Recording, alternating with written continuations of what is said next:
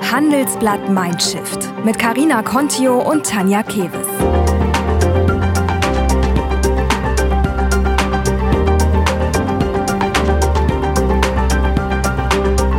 Und das hören Sie heute bei Handelsblatt Mindshift. Bin sehr oft in meinem Leben gescheitert und habe sehr viel, sehr viel gelernt. Ich nenne mich auch immer Serienscheiterer, äh, in Anspielung darauf, dass ich irgendwie alle Gründer, die irgendwas mal gemacht haben, immer Seriengründer nennen müssen. Und ähm, nee, Serienscheiterer ist viel besser. In unserer Unternehmensform bleiben alle Gewinne in der Firma. Das heißt, wir können sehr viel Geld reinvestieren in die Wertschöpfungskette und so weiter. Und ähm, bei vielen multinationalen Konzernen oder Aktionären oder großen Fonds, die da drin sind, ähm, wird das Geld eben ausgeschüttet oder es fließt zum Beispiel in große Boni. Wir müssen tatsächlich nachhaltiges oder sustainable Wirtschaften, wie wir es nennen, ähm, in die DNA aller Unternehmen einbauen. Sonst haben wir und unsere Kinder und Enkelkinder nicht mehr so viel Spaß auf der Welt, wie wir es vielleicht mal hatten oder unsere Eltern. Heute sprechen wir mit einem, der sich nichts Geringeres vorgenommen hat, als unser gesamtes Wirtschaftssystem zu revolutionieren. Oder wie er selber sagt, zu anfacken.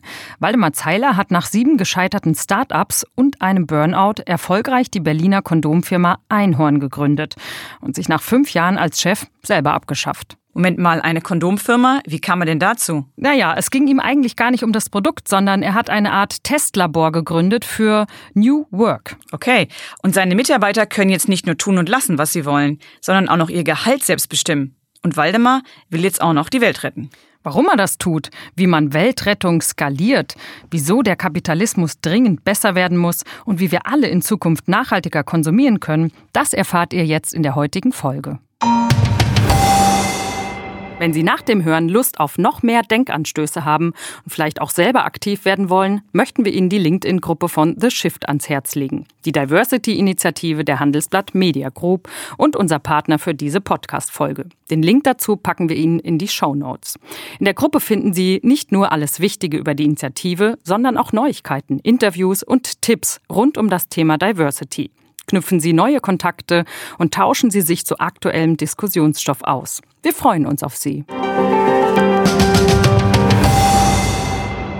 Ja, und gleichzeitig herzlich willkommen. Hallo, lieber Waldemar. Schön, dass du dir die Zeit genommen hast für uns. Ähm, warum wir dich eingeladen haben, ist die Ankündigung des Buches, das du mit einer Co-Autorin geschrieben hast.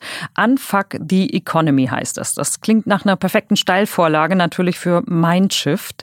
Ähm, deswegen erklär doch mal kurz, um was es äh, genau dabei geht. Ja, erstmal Dankeschön, dass ich hier sein darf. Äh, ich freue mich ja sehr ähm, und dass ich ein bisschen über mein Buch erzählen kann. Das ist mein erstes Buch, deswegen noch etwas aufgeregt, aber umso lieber erzähle ich euch natürlich von Mindshift, was, ähm, um was es geht. Ähm, Unfuck the Economy. Und äh, warum braucht es das und warum braucht es das gerade jetzt? Wir haben uns ja sozusagen mit Einhorn schon länger damit beschäftigt, angefangen da, damit irgendwie die Arbeitswelt zu anfacken, auch Besitz und Unternehmensbesitz anders zu denken. Und äh, spätestens als die Corona-Krise kam, da war es klar so, wir müssen wir müssen das jetzt machen, weil die, die, Wirtschaft und die Politik nimmt so viel Geld an die Hand, wie sie es noch nie gemacht hat. Selbst zur Finanzkrise hat äh, der Herr Schäuble äh, mickrige 44 Milliarden, glaube ich, in die Hand genommen. Und äh, wir haben jetzt ein Vielfaches davon. Und wir dürfen auf keinen Fall den Fehler machen, die alte Wirtschaft aufzubauen, sondern wenn wir schon mal so viel Geld in die Hand nehmen, wie wir es wahrscheinlich nie wieder machen werden, dann sollten wir tatsächlich in eine Wirtschaft investieren, die nachhaltig ist, die darauf acht gibt, dass wir die Klimakrise irgendwie in den Griff bekommen, die Biodiversitätskrise. Wir haben riesen riesen Ungleichheitsproblem auf der Welt, wo 26 Menschen die Hälfte des Vermögens ähm, besitzen und das müssen wir, das müssen wir angehen. Und zudem haben wir ganz viele Angriffe auf unsere Demokratie und äh, das eine oder andere Mal hat das durchaus damit zu tun, wie die Wirtschaft tickt. Und äh, deswegen äh, braucht es dieses Buch jetzt, um endlich wegzukommen von dieser äh, Friedmannschen ähm, Maxime Shareholder Value Only sondern wir müssen jetzt gucken, dass wir in eine, in eine Zukunft kommen des Wirtschaftens, wo wir alle Stakeholder inklusive der Natur mit einbeziehen. Und ähm, das ist so eine, so eine kleine Kinotrailer-Sammlung geworden bei Unfuck the Economy, wo ich ganz viele Themen angerissen habe. Nicht alle Kinotrailer werden allen gefallen, aber ich hoffe, äh, meine Co-Autorinnen und ich machen ganz viel Lust darauf, sich viele einzelne Punkte rauszusuchen und sich da näher zu informieren. Und das war natürlich ein ganz schöner Höllenritt im Lockdown. Wir hatten beide Kids. Sie ist in Tel Aviv mit zwei Kindern, äh, keine wie gesagt, Kinderbetreuung, keine Großeltern. Ich habe einen Sohn, einen kleinen gehabt. Das war schon verrückt, aber es war uns sehr wichtig, eben das Buch dieses Jahr rauszubringen. Ja, was bedeutet das denn jetzt für Unternehmen? Also ihr wollt einerseits irgendwie die Welt retten oder besser machen und dann aber auch Geld verdienen. Das hört sich für mich sehr nach Sozialunternehmertum an. Aber das ist es ja auch nicht so ganz genau. Naja, das ist die Definition. Also laut meiner Definition des Sozialunternehmertums darf es eigentlich nichts anderes mehr geben außer Sozialunternehmertum. Wenn Sozialunternehmertum bedeutet, dass wir Acht geben darauf, dass wir weder bei Mensch und Natur Schaden anrichten, ähm, so ist momentan die Definition oder viele SozialunternehmerInnen ähm, machen das so, dann ja, dann soll es nur noch solche Sozialunternehmen geben und ähm, weil anders können wir ja gar nicht voranschreiten. Es stellt sich ja nicht die Frage so, hey, welche Art von Wirtschaft ähm, geht denn noch und welche Varianten haben wir, sondern wir haben ja ein paar, wir sind ein paar Begrenzungen, wir haben planetare Grenzen und ähm, ich glaube 98 Prozent der Wissenschaftler sind sich einig, dass die Art des Wirtschaftens, wie wir sie jetzt gerade haben, mit dem CO2-Ausstoß und Co., ähm, das geht einfach nicht mehr weiter. Und deswegen, das ist jetzt ähm, an, an sich deswegen gar nicht so radikal. Ähm, und wenn wir uns auch anschauen, was gerade passiert überall auf der Welt, welche Spaltung wir in der Gesellschaft erfahren, ähm, wie die ganzen Verteilungen, wie die Schere zwischen Arm und Reich immer weiter auseinandergeht, ähm, das wissen wir in der, sozusagen, da müssen wir nur in die Geschichte schauen und, und gucken, was dann passiert, Französische Revolution und Co. Ähm, deswegen müssen wir da aktiv werden. Das muss, das muss in die DNA von Unternehmen mit eingebunden werden und kann eben nicht, wie es früher der Fall war, dass man sagt, man hat dann einfach erwirtschaftet und Menschen, Natur waren egal, dann war man irgendwann ein Multimilliardär und hat dann gesagt, ja, okay, jetzt muss ich so ein bisschen mein Gewissen beruhigen und irgendwas zurückspenden. Ähm, das funktioniert einfach nicht mehr. Also dafür haben wir die Welt mit all dem Wirtschaften, mit all den Ressourcen, die wir verbraucht haben, ähm, zu, einem, zu einem Punkt gebracht, ähm, wo das nicht mehr geht, sondern wir müssen tatsächlich nachhaltiges oder sustainable Wirtschaften, wie wir es nennen, ähm, in die DNA aller Unternehmen einbauen. Sonst haben wir und unsere Kinder und Enkelkinder nicht mehr so viel Spaß auf der Welt, wie wir es vielleicht mal hatten oder unsere Eltern. Dein Startup Einhorn ist ja entstanden eigentlich genau aus diesem Gedanken heraus. Du hast davor irgendwie, das weiß man eigentlich, wenn man dich so ein bisschen kennt, du hast sieben Startups, mit denen du schon so ein bisschen nicht ganz so erfolgreich warst. Ähm, und bei Einhorn, vielleicht kannst du das kurz nochmal erklären, wie das ähm, ist. Ihr seht das als Testlabor für quasi so ein gutes neues Unternehmen, das gleichzeitig Geld verdient, aber auch gleichzeitig gut zu Natur und Menschen sein kann. Genau. Also du kannst es ruhig in den Mund nehmen und sagen, ich bin gescheitert davor. Das ist überhaupt äh, in meinen Augen überhaupt nichts Schlimmes. Das ist, glaube ich, nur in Deutschland was Schlimmes, von äh, Scheitern zu reden. Und je mehr darüber berichtet wird, desto besser, dass auch Unternehmer und Unternehmerinnen scheitern. Das gehört total dazu. Und ich bin sehr oft in meinem Leben gescheitert und habe sehr viel, sehr viel gelernt. Ich nenne mich auch immer Serienscheiterer äh, in Anspielung darauf, dass ich irgendwie alle Gründer, die irgendwas mal gemacht haben, immer Seriengründer nennen müssen. Und ähm, nee, Serienscheiterer ist viel besser. Und äh, äh, ja, mit Einhorn, letzten Endes haben wir gesagt, wir waren eigentlich mit vielen Sachen nicht einverstanden. Also ich habe ja wirklich vieles vorher gemacht. Ich habe mit äh, Venture Capital, ich habe mit Business Angels, ich war auf der M&A-Seite. Ähm, ich habe das ganze Thema Startups und Investments ähm, schon hoch und runter gespielt und war überhaupt nicht zufrieden, in welche Richtung das geht und äh, unter welche Zwänge man eigentlich, äh, unter welchen Zwängen man eigentlich agieren muss, wenn man Investments hat. Und dann haben wir gesagt, wir probieren das mal aus. Wir, wir, können, wir kommen aus der Gründernummer ja nicht raus. Also mein, mein Mitgründer Philipp Siefer und ich, ähm, dann lass einfach mal probieren und lass, lass versuchen, nicht die Fehler zu machen, die wir davor gemacht haben. Und das heißt, wir müssen eben ganz viel Neues ausprobieren. Und wir haben das eben begonnen, indem wir drei drei Werte festgelegt haben. Wir haben wirklich monatelang an den Werten gearbeitet, bevor überhaupt das erste Einhorn an Bord war. Und ähm, diese Werte sind fair, sustainable, also eine Wortneuschöpfung aus fair und sustainable. Ähm, dann unicornique, also einhornzigartig. Das ist so ein bisschen das 0815-Veto. Also alle MitarbeiterInnen oder Einhörner können sagen, oh, das ist so oldschool, das ist total, also nee, das haben andere schon gemacht. Also deswegen, wir haben eine krasse Innovationskultur und versuchen auf keinen Fall irgendwas zu machen, was andere schon gemacht haben. Das heißt natürlich auch, dass man ganz viel Scheitern in Kauf nimmt. Und ein ganz wichtiger Wert ist äh, Fight and Hack, in Kurzform Fuck. Ähm, weil äh, nämlich äh, Philipp und ich, wir sehen zwar sehr ähnlich aus, also wir haben beide einen Bart und sehen aus wie Berliner Hipster, aber wir sind extrem unterschiedlich. Und ähm, wir hätten uns kurz vor der Gründung, hätten wir uns fast wieder getrennt und nicht zusammen gegründet, weil wir uns einfach so intensiv gestritten haben. Und dann sind wir eben zu einer Paartherapeutin gegangen, so eine Gründercoachin und äh, haben gesagt, so, was sollen wir machen? Also irgendwie, wir streiten die ganze Zeit und wir wollen aber doch irgendwie zusammen gründen. Und sie hat dann damals gesagt, so, ja, ich kann euch bestätigen, ihr seid sehr, sehr unterschiedlich, aber wenn ihr es irgendwie hinbekommt, miteinander klarzukommen, ähm, dann wird das fürs Unternehmen ähm, super sein. Und jetzt seid ihr ja äh, fast ja, schon ein altes Ehepaar, ne? Wir sind ein altes Ehepaar, aber wir arbeiten nach wie vor an unserer Beziehung. Wir sind große Fans von gewaltfreier Kommunikation, haben sehr viele Coachings, wir haben kostenlose Psychotherapie ähm, für alle Einhörner und wir widmen uns ganz eng diesem Thema äh, Kommunikation und vor allem New Work needs Inner Work. Also im Grunde versuchen wir mit Einhorn und den Coachinnen, die wir haben, einen Raum zu schaffen, wo eine Haltung entwickelt werden kann. Und ähm, das sind sozusagen, das war unser Experimentierlabor. Und dann haben wir gesagt, okay, lass uns mal starten. Wir beginnen mal mit Kondomen.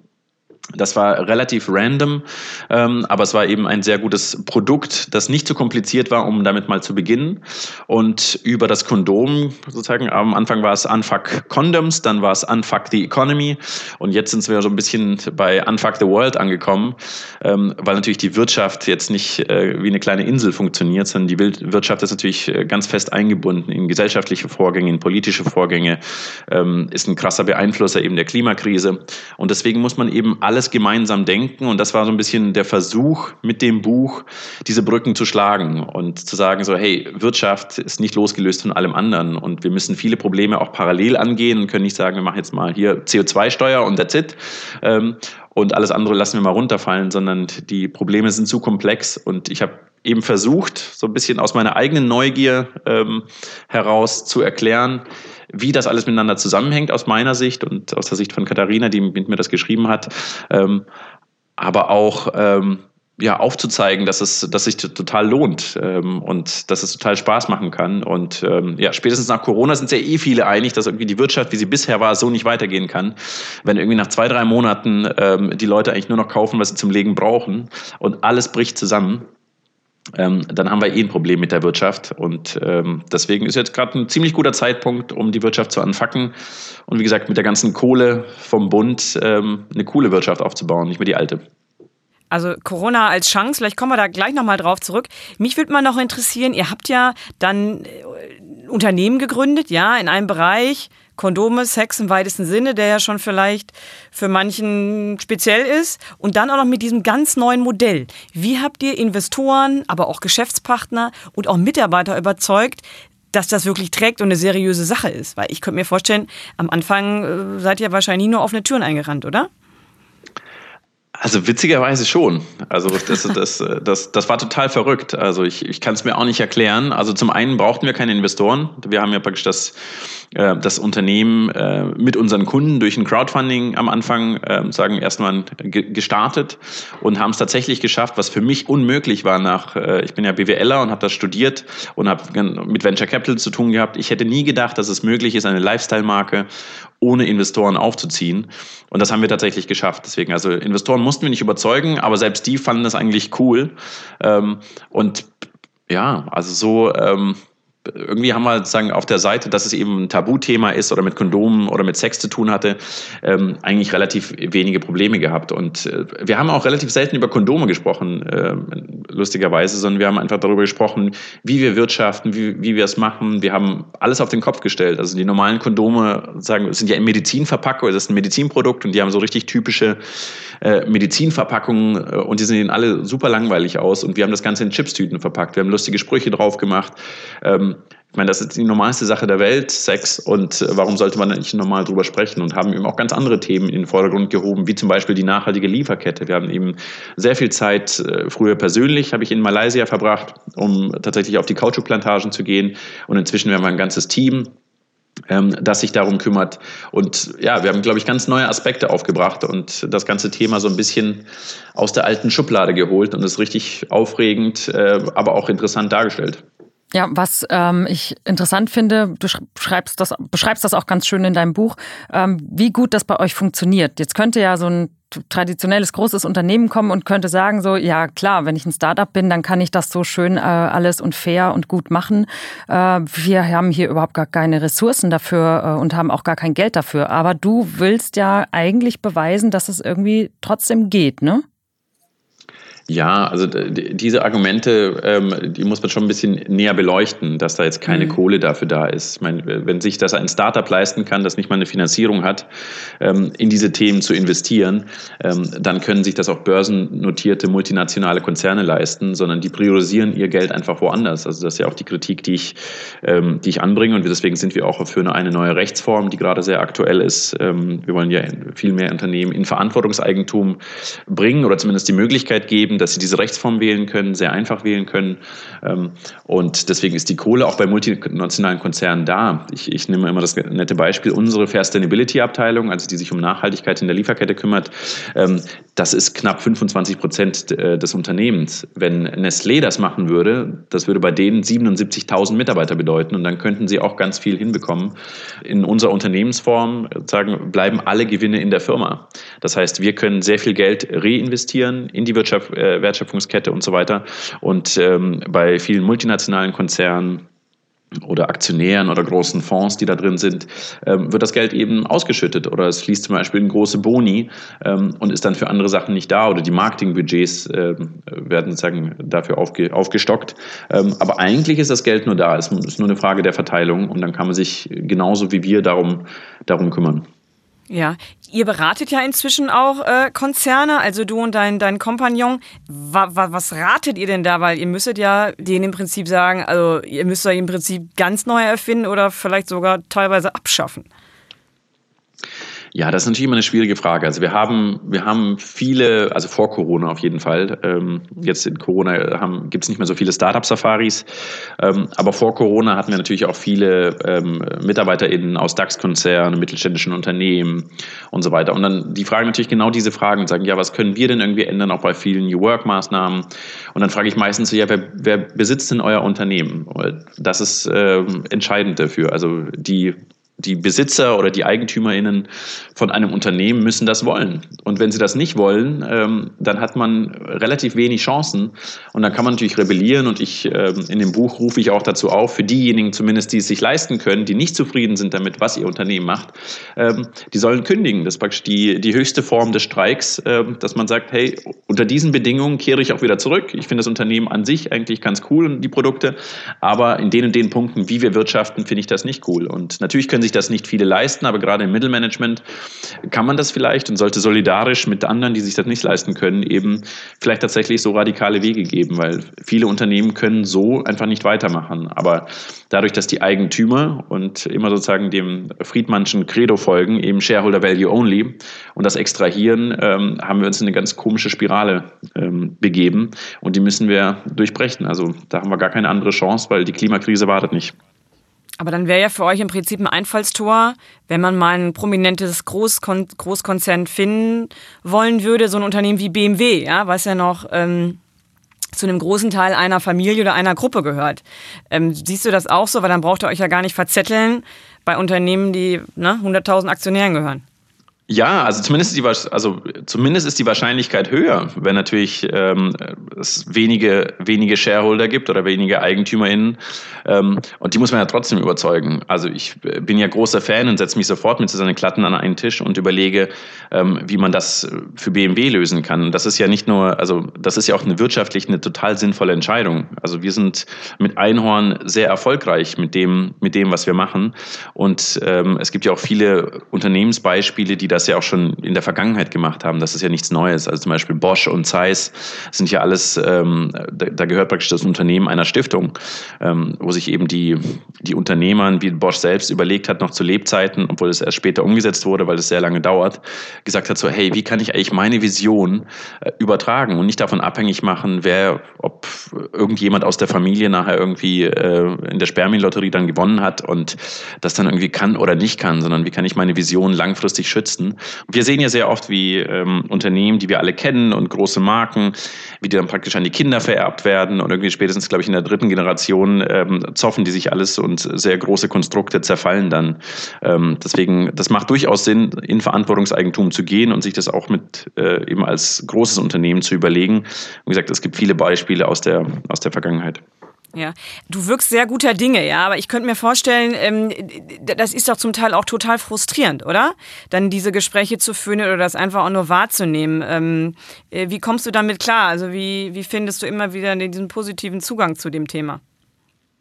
Also ich glaube, das ist total von der Laune abhängig. Ich bin natürlich auch sehr oft total frustriert und denke mir so, wie kann das, wie kann das nur sein? Also wie können wir wirklich sehen, in Auges da auf diese Katastrophe zurasen? Äh, wir sitzen in diesem Auto und fahren auf diese Klippe, äh, auf diese Klippe zu. Ähm, und ich frage mich, wie, wie kann das sein? Das sehen, das sind noch alles intelligente Menschen. Also die ganzen Konzernlenker und EigentümerInnen und so weiter. Und die haben dieselben Informationen, die ich auch habe. Also was Wissenschaftler uns sagen, zum Beispiel zur Klimakrise oder Ungleichheit. Und vor allem, die handeln ja auch oft so. Das, das lustigste Beispiel ist zum Beispiel Beispiel, dass ganz viele Silicon Valley-Milliardäre ähm, sich äh, Villen drei Meter irgendwie unter der Erde in Neuseeland äh, zugeben. Dass die, die Immobilienpreise schießen da total hoch, weil die sich schon darauf äh, einstellen, ähm, dass wirklich aufgrund der sozialen Unheit, äh, Ungleichheiten, der sozialen Unruhen es eventuell zu eben äh, zu eventuell auch Bürgerkriegen kommen kann. Und die kaufen sich diese Dinger, statt eigentlich was zu tun, statt, statt irgendwie wirklich als Teil dieser Wirtschaft ähm, das Problem anzugehen, holen sie sich irgendwelche Villen äh, drei Meter unter der Erde in Neuseeland. Das ist, das frustriert einen natürlich schon, aber es bleibt einem letztendlich nichts anderes übrig. Also wir müssen, wir müssen da weitermachen und äh, ich habe das große Privileg, ähm, im Gegensatz zu vielen anderen, dass ich keinen Investorendruck habe. Die Firma gehört sich selbst ähm, und ich kann einen Großteil meiner Zeit tatsächlich da rein investieren, wirklich für den positiven gesellschaftlichen Wandel, für das Anfacken der Wirtschaft zu investieren. Und aus diesem Privileg äh, entspringt natürlich eine große Verantwortung und der versuche ich gerecht zu werden und so positiv und motiviert wie möglich zu sein. Aber ich habe natürlich auch immer montags einen Montagsblues und äh, versuche nicht die Zeitung zu lesen. Apropos Montagsblues, sprechen wir nochmal über dein Startup Einhorn. Ihr habt ja da, seid ja Vorreiter für New Work-Konzepte. Ähm, die Besonderheiten sind, dass man als Mitarbeiter über sein Gehalt entscheiden darf. Die Urlaubsplanung ist in Eigenregie. Ähm, ihr habt viele Meetings, wo es um gewaltfreie Kommunikation geht. So, erzähl mal so ein bisschen, wie das abläuft bei euch und ähm, wo es vielleicht auch tatsächlich dann ja knirscht und man Montagsblues hat. Oh ja, das ist ja jetzt eine riesen, äh, Riesenaufgabe, über alle New Work-Aktivitäten zu sprechen. Äh, also wir haben diese Reise relativ früh begonnen. Ähm, wir haben, glaube ich, nach anderthalb Jahren sind wir profitabel geworden. Und dann ging es eben nicht nur ums reine Überleben, dieser, dieser Kampf, sondern wir konnten uns ein bisschen Gedanken machen, hey, wie wollen wir eigentlich wirtschaften? Wie wollen wir miteinander umgehen?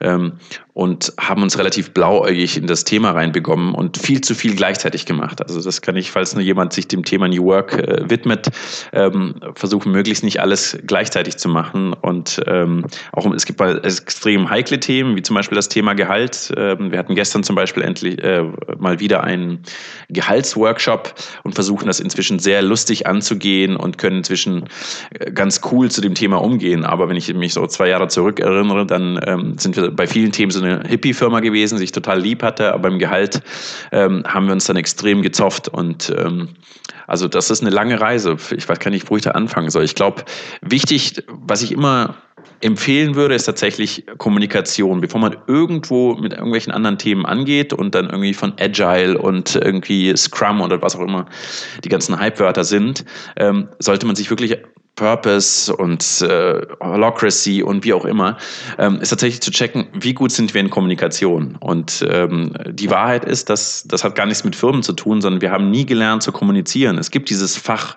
Kommunikation nicht, dass wir irgendwie in der Grundschule haben oder später oder in der Uni. Das heißt, wir sind alle extrem schlecht in Kommunikation. Dadurch kommen sehr viele Missverständnisse zustande und äh, man kann eben viele Themen gar nicht voranbringen. Deswegen bin ich großer Fan von gewaltfreier Kommunikation. Wir haben zum Beispiel immer ein Clear the Air Meeting einmal im Monat, vielleicht Genau, als Beispiel vielleicht, ähm, jedes Unternehmen kann man sich so ein bisschen wie einen Schnellkochtopf vorstellen. Und da gibt's immer Dampf, ja. Themen kommen zusammen, es menschelt ähm, und es entwickelt sich eben Dampf. Und normalerweise haben Unternehmen kein, kein Ventil, um diesen Dampf abzulassen, sondern dann kündigen Mitarbeiter oder innerlich zum Beispiel oder gibt's Mobbing oder wie auch immer.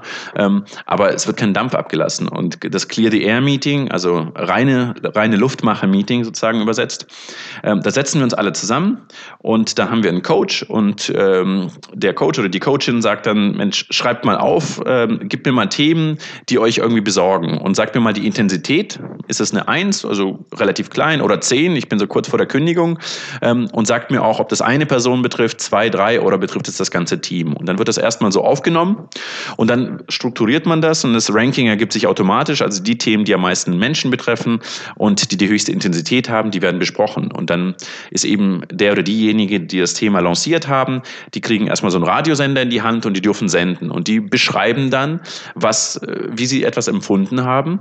Ähm, und dann muss die gegenüberliegende Person, ähm, die das betrifft, die muss das spiegeln. Die muss also praktisch sagen, aha, ich beschreibe jetzt mal, habe ich das richtig verstanden? Du meinst das so, so oder so? Und die Person, die das geäußert hat, die kann sagen ja oder kann noch was ergänzen. Und dann, nachdem er das gemacht hat, hat die eben die Person, der, der das Problem vorgetragen wurde, auch die Möglichkeit, sich zu äußern und die andere Person spiegelt das. Und so geht das hin und her, hin und her. Und am Ende, und das ist die Erfahrung, ist in den meisten Fällen sozusagen 80 Prozent des Problems schon gelöst, indem man sich einfach mal zugehört hat und sich wirklich Mühe gegeben hat, ähm, das Gegenüber zu verstehen. Und äh, die, die Lösungsfindung ist danach nur noch ein ganz kleiner Weg. Und das fehlt in unserer Gesellschaft und das fehlt in Unternehmen, sich wirklich mal in die Schuhe der anderen zu begeben. Ja, äh, du hast gerade schon gesagt, und am Ende habe ich jetzt dann so weitergedacht, äh, und am Ende ist der Tag vorbei und man hat nichts eigentliches. Habe ich auch gedacht. Nichts eigentliches im Sinne des Unternehmens, ja, geschafft. Also ich frage mich, das hört sich jetzt alles nach der perfekten Arbeitswelt an, aber das ist ja auch alles unglaublich anstrengend und zeitraubend. Ähm, Hast, Deswegen du, hast, der du dir nicht schon mal, hast du dir nicht schon mal gewünscht, äh, Beamter geworden zu sein oder in einem ganz stinknormalen Unternehmen zu arbeiten? Nee, also man, man, witzigerweise glaubt man, dass das viel Zeit kostet, aber man berechnet nicht, wie viel Zeit es kostet, dass man schlecht miteinander kommuniziert, dass Projekte scheitern, weil Menschen nicht miteinander können, dass äh, Menschen innerlich gekündigt haben. 65 Prozent der Menschen in Deutschland, laut Gallup-Studie, machen Dienst nach Vorschrift. 16 Prozent innerlich gekündigt. Wenn man mal aufrechnet, was es ein Unternehmen oder die Volkswirtschaft kostet, wird, ähm, dass Menschen innerlich gekündigt haben, sich einfach verwehren, ähm, diese ganzen Mobbing-Sachen, die, die in Unternehmen abgehen, diese ganzen Streitigkeiten, die wir haben, ähm, dann, wenn man diese Zeit miteinander vergleicht, dann denkt man sich, wow, wir verbringen relativ wenig Zeit miteinander und sind sehr effizient im Gegensatz zu vielen anderen Unternehmen. Und ich glaube, das muss man aus dieser Richtung beleuchten. Und vor allem macht das Arbeiten ja viel mehr Spaß. Natürlich muss man sich dem aussetzen. Also man muss, man muss eben ein bisschen was von sich preisgeben äh, bei der Arbeit. Wir sind aber auch keine Maschinen. Also ich glaube, die Zeit ist vorbei, wo wir als Maschine hinkamen, irgendwie vorgeben, irgendjemand zu sein, irgendwie einen Mantel abgeben und dann nach Hause gehen, dann wieder privat sind, sondern wir sind immer wir. Also wir sind Menschen, wir treffen uns und wir haben auch nur ein Leben. Wir haben keine, sagen, ein Work-Life, ein Private-Life, sondern wir sind immer Menschen. Ähm, und deswegen, also die Art und Weise, wie wir zusammenarbeiten, kann ich nur empfehlen. Wenn man das eine Weile gemacht hat, ähm, dann ist hat man viel, viel mehr Lust bei der Arbeit und ich glaube tatsächlich, man arbeitet viel effizienter und es, dieses Investment lohnt sich allemal. Okay, jetzt hast du mich halb überzeugt. Ich äh, frage mich aber gerade auch deine Rolle. Ja? Bist du eigentlich mehr Unternehmer, also im Sinne von der Gründer und so weiter von Einhorn oder bist du mehr schon Lobbyist für dieses ganze Sozialunternehmer? Tum und äh, auch als Berater unterwegs. Wo schlägt so dein Herz? Womit verbringst du die meiste Zeit? Coach für die Mitarbeiter. Coach für die Mitarbeiter, ja. Alles, ich bin all das. Und äh, natürlich äh, haben diese Fragen stellen wir uns auch ständig. Auch als Unternehmen stellen wir uns gerade die Frage, was ist denn unser Purpose gerade? Und an dem arbeiten wir aktiv, weil wir viele Sachen machen, die eher NGOs machen ähm, und die vielleicht gar nicht so äh, nur produktfokussiert sind. Und ich glaube, es braucht sagen, wir brauchen tatsächlich für das neue Wirtschaften, für die, für die, für die Utopie, wie unsere Welt mal zukünftig aussehen soll. Ähm, ich glaube, ich brauchen wir ganz viele Versuche. Wir brauchen auch neue, neue Schubladen oder wir müssen Schubladen miteinander verschmelzen. Und ich glaube, dieses typische Bild, das ist ein, also das ist ein Unternehmen, okay, das muss nur Gewinne machen, alles andere interessiert nicht. Aha, und das ist jemand, der sich praktisch nur um Gesellschaft kümmert, der, der oder das nur um die Politik. Ähm, ich glaube, das wird sich, äh, das muss sich irgendwie auflösen. Genau weiß ich das auch noch nicht. Und wir befinden uns eben in dieser Reise. Deswegen bin ich bin ich all das. Also das Lustige ist, wenn du eben keine Investoren im Nacken hast, die sagen, ihr müsst unbedingt wachsen, wachsen, wachsen, ähm, dann hast du auf einmal sehr viel Zeit, dich um andere Themen zu kümmern. Und ich könnte mir persönlich nicht mehr in den Spiegel schauen, auch meinen, irgendwie meinen vierjährigen Sohn nicht anschauen und sagen, Waldemar, du hast diese, diese sagen, diese, diese Macht oder diese Verantwortung auch, ähm, etwas beizusteuern. Zum Beispiel eine neue Gesetzform oder dich auch für die Klimakrise zu engagieren, zu gucken, wie wir ganz viele verschiedene Player im, im Team System Change irgendwie miteinander verbinden können. Und stattdessen hast du einfach nur mehr Kondome verkauft. Also das, äh, das, das, das funktioniert für mich nicht. Also hätten wir jetzt unendlich Zeit und wären die Probleme nicht so, nicht so äh, dringend, wie zum Beispiel die Klimakrise, wo wir ganz genau wissen, dass in zehn Jahren ähm, wir die Kipppunkte schon hinter uns gelassen haben äh, und 40 Prozent des Planeten einfach extrem heiß sein wird mit all den äh, Folgeproblemen, die wir da haben, dann kann man nicht einfach weitermachen. Also es fällt mir zumindest sehr schwer, dann zu sagen, okay, jetzt in die USA und jetzt nochmal ein paar Millionen mehr Euro Umsatz machen. Das funktioniert nicht. Aber es ist nicht klassisch. Also wie gesagt, ich bin mir meiner Rolle auch noch nicht ganz bewusst. Mhm.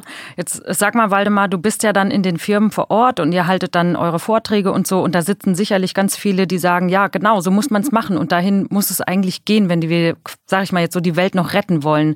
Ähm, aber was ist so dein Eindruck? Wie geht es danach weiter? Gerade so in großen Konzernen, bewegt sich da was und wie bewegt sich da was und was sind so Gegenargumente? Also ich, mein persönlicher Eindruck ist, es ist einfach so ein dickes Schiff, was da zu bewegen ist und was man ja eigentlich auch noch mal global angehen muss. Also was nützt es, wenn wir hier in Deutschland jetzt sagen, äh, irgendwie alle Startups gehen so ein bisschen in die Richtung und vielleicht vier, fünf große Konzerne? Ähm, reicht das? Na, natürlich reicht das nicht, aber für eine Revolution braucht es äh, interessanterweise gar nicht so viel. Es braucht, äh, ich glaube, so die, die klassische Zahl, die ich kenne, sind tatsächlich, um, um tatsächlich gesellschaftliche Änderungen voranzutreiben, die auch systemisch ist, brauchst du gerade mal 3,5 Prozent. Ähm, deswegen die Zahl ist gar nicht so hoch.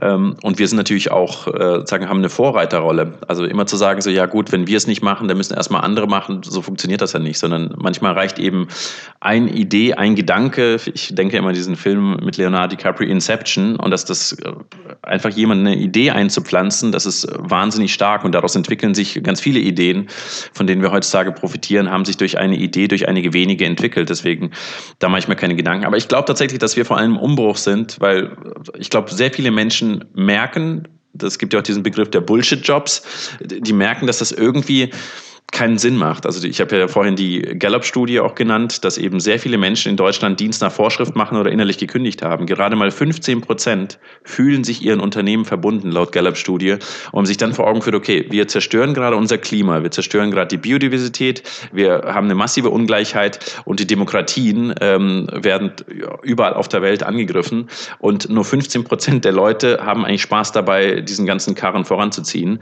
Ähm, das heißt, wir sind meines, also zumindest ist das meine Hoffnung, dass es, wir nicht weit davon entfernt sind, dass immer mehr Menschen, das haben wir bei Corona auch gerade gemerkt, dass viele gemerkt haben, so, was mache ich da eigentlich und ist das so sinnvoll? Und eine gute Auszeit gehabt haben, aus dem Hamsterrad mal auszusteigen und zu hinterfragen. Und ähm, deswegen, ich glaube, es fehlt gar nicht so viel, weil die meisten in Unternehmen sind nicht happy mit dem, was sie machen. Und mhm. ähm, deswegen sind sie auch offen für andere Lösungen. Corona-Stichwort, wir hatten es schon am Anfang unseres Gesprächs. Ist das für dich eher ein Beschleuniger dieser Entwicklung in diese Richtung, die ihr da äh, treiben wollt, oder ist das eher eine Bremse? Weil man könnte ja auch vermuten, was ja auch vielerorts passiert, jetzt wird erstmal vor allen Dingen an die Kosten gedacht, es werden Mitarbeiter eher rausgesetzt und auf die anderen kommt noch mehr normale Arbeit zu, als dass man sich über, ja, über eine Kehrtwende des ganzen Konzerns Gedanken macht. Ja, also ob tatsächlich Corona ein Beschleuniger ist oder ein Rückschritt, ähm, das hängt jetzt tatsächlich von der von der Arbeit von Aktivistinnen, von Politik und Unternehmen in den nächsten äh, Monaten ab letzten Endes. Und wir haben die Bundestagswahl nächstes Jahr. Ähm, und deswegen war es mir auch wichtig, dieses Buch eben jetzt zu launchen, um in den Diskurs irgendwie einzugreifen, weil das ist eine unglaubliche Summe Geld, die wir, vor allem Steuergeld, das wir in die Hand nehmen. Und jetzt ist die Frage, was bauen wir damit auf? Und es gibt einige Anzeichen, die äh, stimmen mich eher nachdenklich, wie zum Beispiel die Rettung der Lufthansa ohne jegliche Bedingungen. Ähm, das, ist, äh, das darf so gar nicht sein. Es gibt zum Beispiel eine ganze Studie von, ähm, von Oxford-WissenschaftlerInnen, die untersucht haben nach der Finanzkrise, welche Investments waren ökologisch und ökonomisch sinnvoll. Und das, das Investment, was absolut unsinnig war, war äh, die Rettung von, von Luftlinien. Und das, was machen wir? Wir, wir retten die Lufthansa ohne jegliche Mitsprache von, von BürgerInnen, der, deren Steuergeld das eigentlich ist.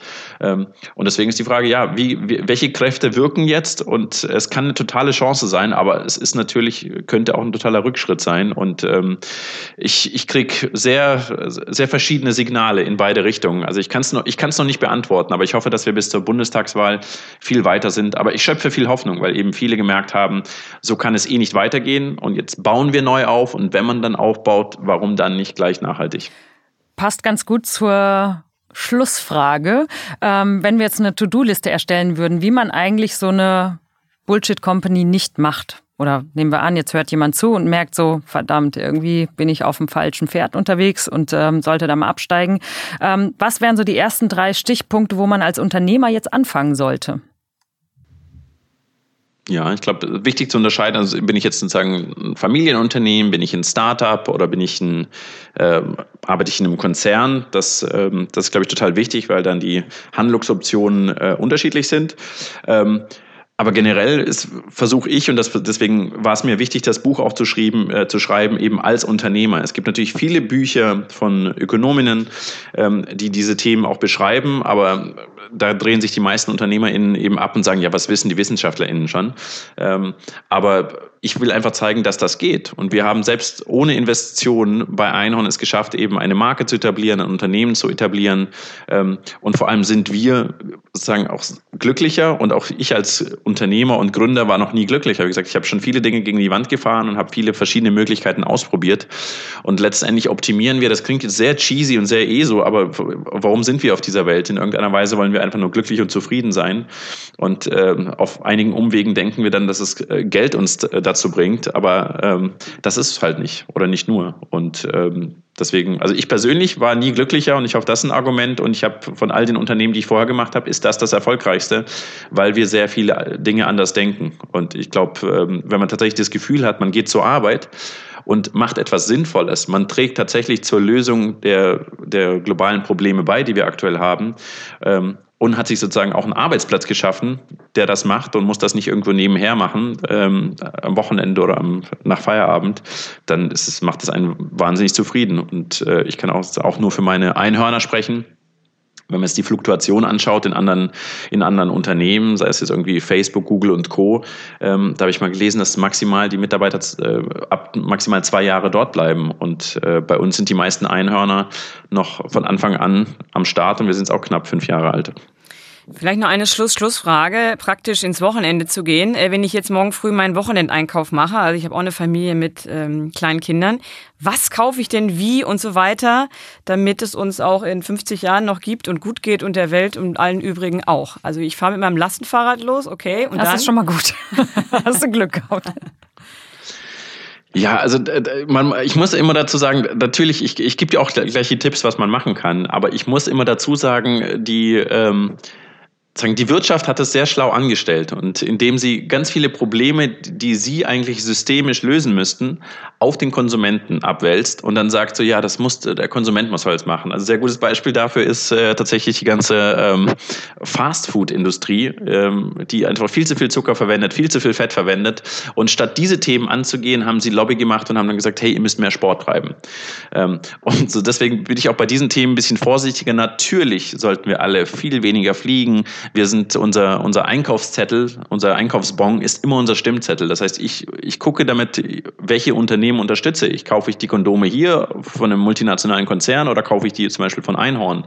Ähm, das ist ein Unterschied, wenn ich damit supporte, wohin das Geld dann geht. Ähm, aber man muss auch immer diese systemische Seite betrachten und ähm, da, da ist der Konsument, es kann nicht auf den Konsumenten alleine abgewälzt werden, sondern er muss da mithelfen. Aber viele können sie da auch nicht mithelfen, weil auch bestimmte Sachen sind einfach zu teuer. Und da kommen wir wieder zum Thema Ungleichheit. Nicht jeder kann sich ähm, nachhaltige Produkte auch immer leisten. Deswegen ist die Industrie und die Politik dort gefragt. Aber ja, ähm, du kannst mit deinem Stimmzettel, vielleicht kannst du es dir ja leisten, tatsächlich die nachhaltigeren Kondome kaufen. Oder Menstruationsprodukte.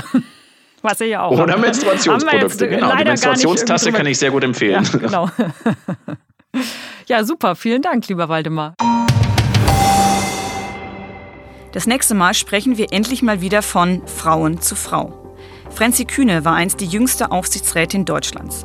Eine Zuschreibung, die sie selbst übrigens eher nervt. Schließlich ist sie vor allem auch Unternehmerin. Sie hat vor zwölf Jahren die Digitalberatung TLGG mitgegründet und groß gemacht. Im Frühjahr diesen Jahres hat sie diese Agentur guter Dinge verlassen, um mehr Zeit für sich und eine Weltreise zu haben. Doch dann kam Corona und plötzlich hatten wir sie alle viel Zeit und sie musste zu Hause bleiben. Wir sprechen mit ihr darüber, wie sie ihre neue Freizeit genutzt hat und warum sie inzwischen zur Feministin geworden ist.